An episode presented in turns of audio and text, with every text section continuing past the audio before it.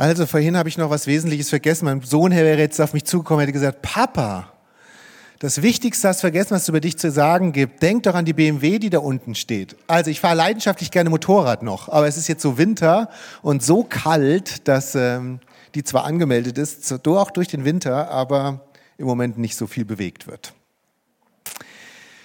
Ich war mal mit meiner Frau zusammen bei der Aufzeichnung einer Fernsehshow dabei. Ich weiß nicht, ob ihr das schon mal miterlebt habt, wie das so abläuft.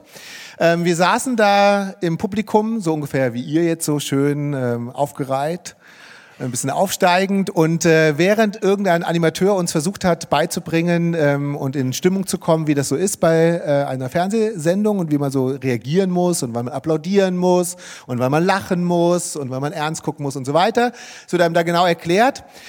In der Zeit habe ich mir so die ganze Bühne angeguckt und war baff. Die war brillant gestaltet. Ähm, tausend Scheinwerfer haben das in einem sehr, sehr guten Licht erscheinen lassen.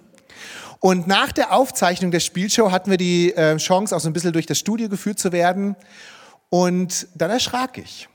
Denn wisst ihr was? Hinter all dem wunderbaren, glänzenden stand nur eine große Sperrholzwand, die von so hässlichen Stahlträgern gehalten wurde. Mir war natürlich vorher schon bewusst, dass im Fernsehen mit Kulissen, mit Masken und mit solchen Dingen gearbeitet wird, aber mal so diesen Unterschied zwischen Sein und Schein zu sehen, das hat mich sehr beeindruckt. Umso beeindruckter waren wir dann noch, als wir am Abend diese äh, Spielshow dann im Fernsehen angeguckt haben, in unserem Quartier, und dann gemerkt haben, dass sie durch geschickte Kameraeinstellungen das Publikum doppelt so groß haben erscheinen lassen. Und dass es noch brillanter, noch schöner aussah als äh, schon im Studio. Aber ich wusste, alles nur Kulisse. Gnade.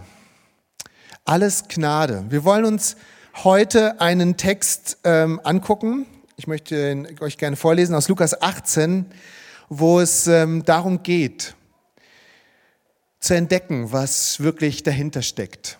Weil wir an diesem Abend, ich mit meiner Frau so drüber gesprochen, gemerkt haben, dass wir in unserem Leben auch so viele Kulissen aufbauen. Und, das hat mich am meisten damals noch so beeindruckt, dass wir festgestellt haben im Gespräch, auch vor Gott bauen wir so unsere Kulissen und versuchen wir Masken aufzuziehen.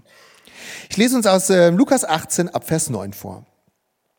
Er sagte aber zu einigen, die überzeugt waren, fromm und gerecht zu sein und verachteten die anderen, dieses Gleichnis. Es gingen zwei Menschen hinauf in den Tempel, um zu beten. Der eine ein Pharisäer, der andere ein Zöllner. Der Pharisäer stand da und betete bei sich selbst so. Ich danke dir, Gott, dass ich nicht bin wie die anderen Leute, Räuber, Ungerechte, Ehebrecher oder wie dieser Zöllner da drüben. Ich faste zweimal in der Woche und gebe den Zehnten von allem, was ich einnehme. Der Zöllner aber stand von ferne, wollte seine Augen auch gar nicht aufheben zum Himmel, sondern schlug an seine Brust und sprach, Gott, sei mir Sünder gnädig. Jesus sagt dann weiter, dieser ging gerechtfertigt hinab in sein Haus, nicht jener. Denn wer sich selbst erhöht, der wird erniedrigt werden, und wer sich selbst erniedrigt, der wird erhöht werden. In diesem Gleichnis, da stellt uns Jesus zwei Extreme vor Augen, die so weit auseinander standen, wie man nur auseinanderstehen kann. Also sie waren zwar beide Juden, aber das war auch das Einzige, was sie miteinander verband. Von ihrem Ansehen und von ihrer Achtung innerhalb der Gesellschaft waren sie sehr, sehr, sehr weit auseinander. Der Pharisäer geachtet. Pharisäer, das waren die Leute, wo man beim Stehempfang gerne am Tisch mit ihnen stand mit denen man gerne gesehen wird, mit denen man gerne Zeit verbringt, wo es eine Ehre ist, dass man mit ihnen zusammen ist. Und die Pharisäer haben versucht, Gottes Gebote über die Maße hinaus zu befolgen. Also in unserem Text werden zwei Dinge genannt. Es war den Juden geboten, einmal im Jahr am Versöhnungstag zu fasten. Das stand im Alten Testament. Dritte Mose könnt ihr nachlesen. Er brüstet sich damit und sagt, ich faste zweimal in der Woche. Nach dem pharisäischen Brauch, zweite und fünfte Tag in der Woche wurde gefastet. Also viel, viel mehr, als eigentlich notwendig war. Oder es war ihnen geboten, einmal im Jahr den ersten Teil und den Zehnten abzugeben in den Tempel zur Versorgung der Leviten und der Priester. Und was sagt er hier? Er gibt auch von der kleinsten Kleinigkeit, also auch von dem 50er der Oma, so zum Geburtstag, sofort den Zehnten abgegeben gespendet. Viel mehr, als hätte sein müssen. Das waren die Pharisäer, beeindruckend. Die Zöllner dagegen, das waren so die Leute, die man miet, an denen man äh, vorbeiging, wo man die Straßenseite wechselte, wo man im Bus lieber aufstand, als neben ihnen zu sitzen. Ich habe schon überlegt, mit wem man das so vergleichen kann in unserer Gesellschaft. Ich habe in äh, einer Gemeinde schon mal über äh, Zöllner gesprochen und habe gesagt, das sind so die, die, die Knöllchenaufschreiber ne? Also die man so lieber meidet, so, ne? Also die man oftmals so gemein findet irgendwie so, ne? Die arbeiten mit der Besatzungsmacht, also wir sind ja nicht besetzt, aber die arbeiten so mit der Steuermacht zusammen, ne? Und dann bedankte sich am Ende jemand äh, von der Predigt bei mir und so kurz geplaudert. Am nächsten Tag war ich unterwegs bei uns in der Bismarckstraße und wisst ihr, wen ich beim Knöllchen aufschreiben sah? Genau den Mann. Ich bin ganz rot geworden, habe mich entschuldigt bei ihm und er hat gesagt, nein, es war genau das richtige Beispiel. Was meinst du, wie oft ich angepöbelt werde und wie oft ich es erlebe, dass Menschen mit mir nichts zu tun haben wollen, wenn sie wissen, was ich, was ich bin. Das waren die Zöllner, man wollte mit ihnen nichts zu tun haben. Man hat sie angepöbelt, man hat sie weggeschoben. Sie arbeiteten mit der Besatzungsmacht zusammen, sie hatten so viel Kontakt mit Heiden, sie waren unrein aus religiöser Sicht, nichts mit ihnen zu tun haben. Und die beiden Extreme. Das macht Jesus ja in den Gleichnissen immer. Er wählt so Extreme, die so weit wie möglich auseinander liegen, die eigentlich nichts miteinander zu tun haben, um uns etwas deutlich zu machen, um uns etwas zu zeigen. Mein erster Punkt kommt jetzt. Ich habe natürlich drei Punkte, wie sich das für einen anständigen Prediger landeskirchlichen Gemeinschaft gehört. Also mein erster Punkt, ich bin der Größte. Wisst ihr, das ist ja in unserem Leben auch so dass wir an vielen verschiedenen Stellen uns immer wieder so versuchen, auch irgendwie zu präsentieren.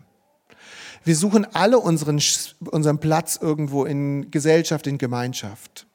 Und wir brauchen es, dass wir die Rückmeldung der anderen kriegen, die uns auch gut finden. Und wir brauchen es auch, dass wir so unseren, unseren Platz innerhalb von irgendeiner Gemeinschaft finden. Das ist völlig normal und mehr oder weniger stark bei so jedem ausgeprägt dass wir uns darstellen, dass wir auch gut über uns selber denken und dass wir unsere guten Seiten an manchen Stellen auch bewusst äh, nach außen kehren. Das ist normal und glaube ich auch sogar gesund so. Wisst ihr, wann es gefährlich wird? Wenn das auf Kosten von anderen geht. So wie bei dem Gebet des Pharisäers, der sich präsentiert, aber auf Kosten eines anderen.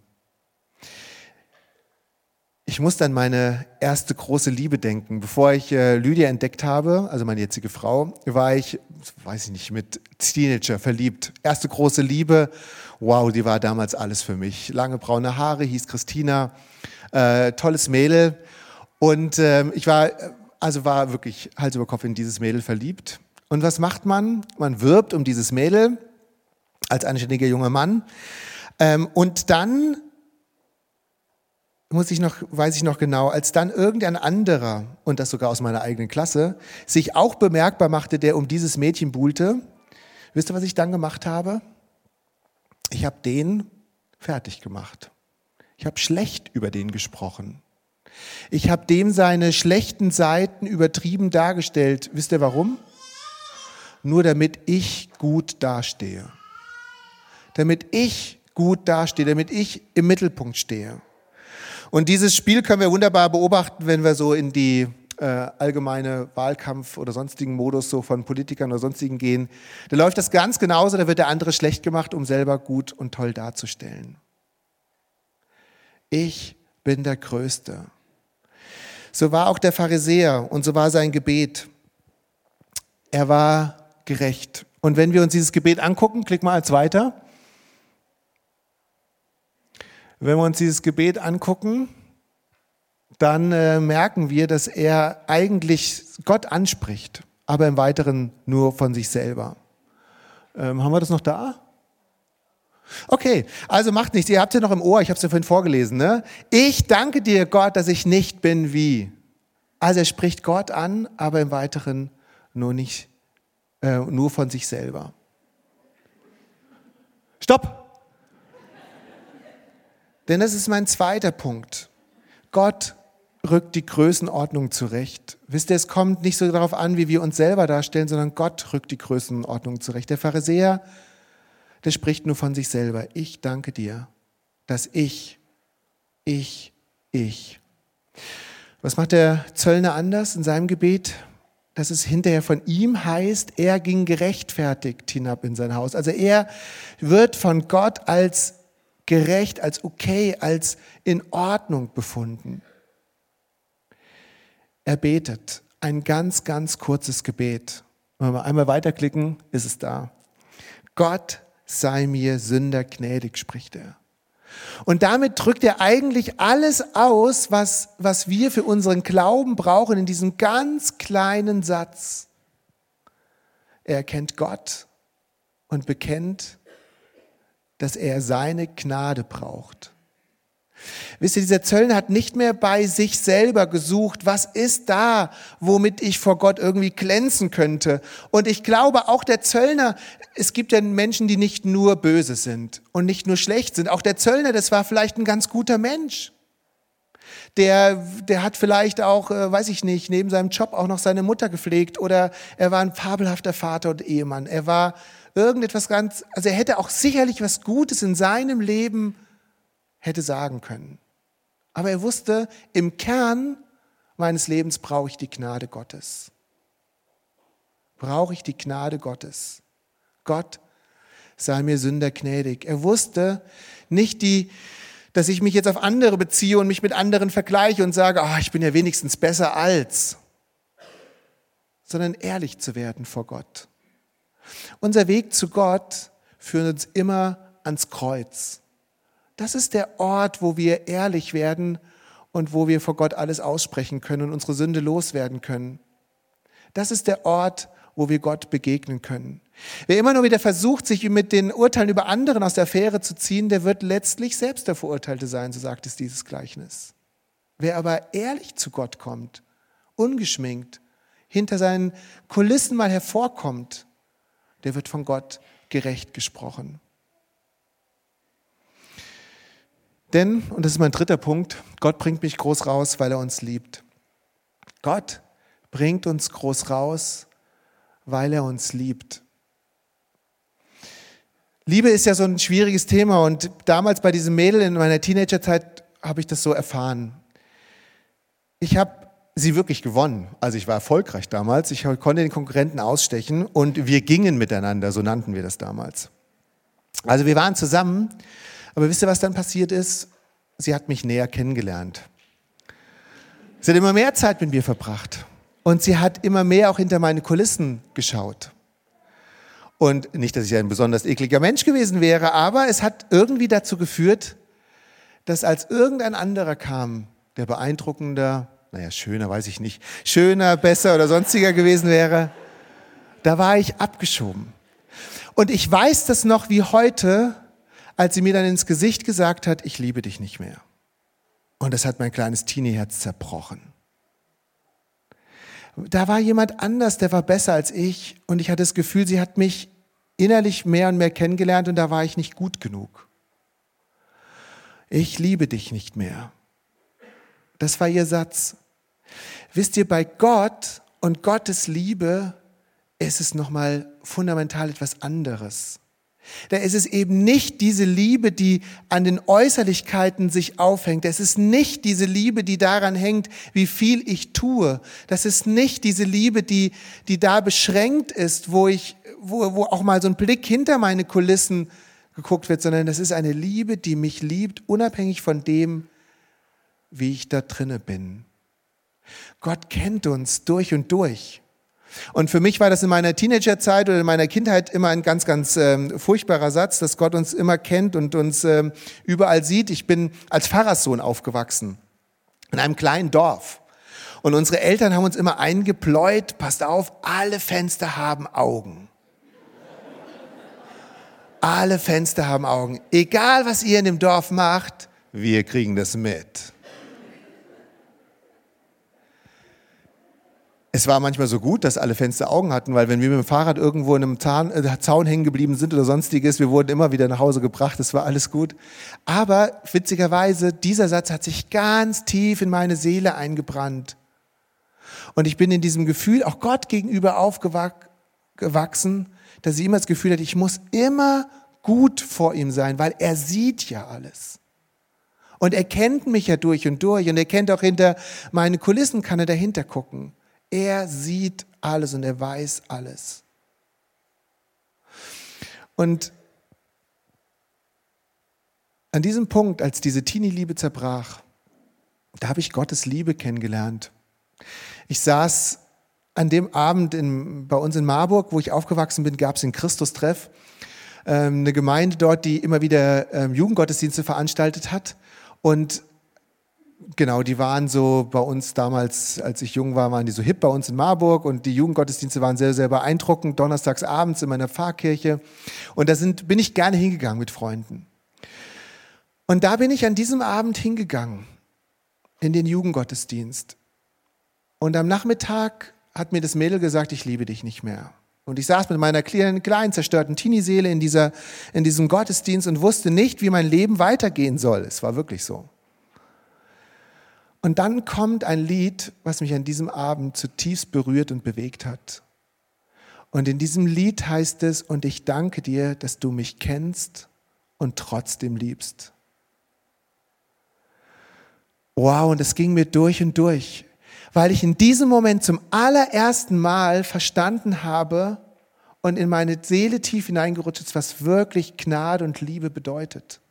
Gnade bedeutet, dass Gott uns kennt durch und durch, sogar noch viel mehr und besser, als ich mich selber kenne. Auch diese dunklen Seiten meiner Seele, irgendwo so da tief drinne, die ich manchmal selber gar nicht wahrhaben will, die kennt er durch und durch. Und er wendet sich nicht ab von mir, sondern er liebt mich. Vor ihm muss ich keine Masken aufziehen. Vor ihm muss ich nicht irgendwie aufpassen, was ich noch irgendwie tun kann oder verstecken oder sonstiges, sondern ich kann ehrlich sein vor ihm, weil er mich kennt und er liebt mich durch und durch. Wenn mich jemand fragt, wie ich zum Glauben gekommen bin, dann ist es immer ein bisschen schwierig, weil ich so in den Glauben hineingewachsen bin und ich habe mich, glaube ich, in meinem Leben 20 Mal bekehrt auf jeder Jungscher-Freizeit, in die wir gefahren sind damals oder so. Aber dieser, diese, dieses Erlebnis ist mein, mein Turnaround in meinem Leben, weil ich da mehr und mehr entdeckt habe, was Gnade wirklich ist. Ich wünsche euch das. Ich wünsche das jedem Einzelnen. Wisst ihr das, womit ihr meint, heute und in dieser Woche Gott zu erreichen? wo ihr meint, irgendwas tun zu können, damit Gott euch so richtig dufte findet. Das sind genau die Punkte, wo ihr in die falsche Richtung unterwegs seid. Da, wo du ehrlich wirst und sagst, Gott, danke für deine Gnade. Danke für deine Liebe. Danke, dass du mich kennst und trotzdem liebst. Dann seid ihr genau auf dem richtigen Weg zu Gottes Liebe. Wir wollen das jetzt miteinander singen. Danke, dass ihr euch das, auf dieses alte Lied äh, eingelassen habt, das ich mir gewünscht habe. Äh, damals war das noch ganz neu, heute ist es schon so ein alter Schlager, dass es, ich manchmal vermisse, dass es so selten gesungen wird. Ähm, und lasst uns das einfach betend singen. Vielleicht auch schweigend hören, wenn ich das jetzt gerade für meine Seele brauche und es hören muss als Zuspruch. Vielleicht auch einfach dankbar Gott hinhalten, mein Herz und sagen Danke. Danke, dass du mich kennst und trotzdem liebst.